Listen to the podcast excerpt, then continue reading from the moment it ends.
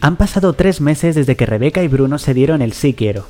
Los dos han pasado una luna de miel maravillosa en el Caribe, pero tuvieron que regresar pronto ya que el embarazo de seis meses comenzó a malestarle un poco a Rebeca y el médico le ha recomendado reposo. Los dos han decidido mudarse a España temporalmente hasta que nazca el niño y después mudarse a Nueva York de nuevo con sus respectivos trabajos.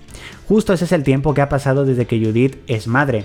Han sido noches de no dormir, pero bueno, poco a poco comienza a hacerse la idea a pesar de que en varios momentos siente que tiene depresión postparto. Ella como psicóloga pues hay veces que se lo autodiagnostica.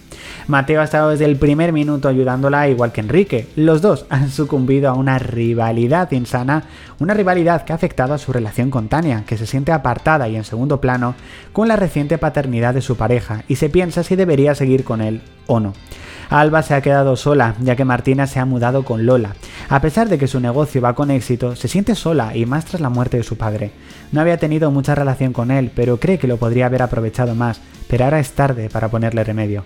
Gonzalo, la pareja de Alba, ha estado con ella desde el minuto uno y se muere por pedirle que se vayan a vivir juntos, pero aún cree que la herida está fresca como para pensar en el futuro cuando ella sigue anclada en el pasado. Berta es la que peor lo está pasando y ha decidido ir al psicólogo. Araceli siente que tiene que estar al lado de su amiga, pero también recuerda el daño que le hizo Antonio cuando se interpuso en su relación. A pesar de todo, la apoya como amiga y compañera de piso. Martina comienza a no llevar bien que la prensa le siga por la calle por ser la pareja de Lola Trujillo, pero a pesar de ello, disfruta de una relación que pensaba que nunca llegaría a buen puerto, nunca pensaría que estaría con una estrella de la talla de Lola Trujillo, o mejor, Lola Reynolds. Javi se ha quedado solo ya que Silvio no quiere saber nada de él y Gaby no le coge el teléfono. Ha estado con dos sillas y al final se ha quedado sentado en el suelo. Cuando está intentando arreglar uno de los sistemas del local, entra una clienta llamada Rosana para hacer un pedido para su empresa.